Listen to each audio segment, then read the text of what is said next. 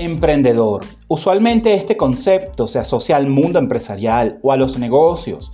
En esta oportunidad los invito a ampliar la mirada y entender el emprendimiento como la capacidad para construir y transformar nuestras propias metas, circunstancias y el entorno en que vivimos. Emprender alude entonces al ejercicio constante de crear valor, cualquiera sea el contexto, personal, social o de negocios ser cada día mejores en los diferentes ámbitos, unido a la contribución del crecimiento de los demás, se convierte en una de las mayores fuentes de generación de satisfacción personal debemos permitirnos iniciar un proceso personal de autoexploración para poder identificar y desarrollar de manera permanente nuestras propias capacidades. Te invito entonces a que identifiques tus propias capacidades con base a tus metas y proyectos.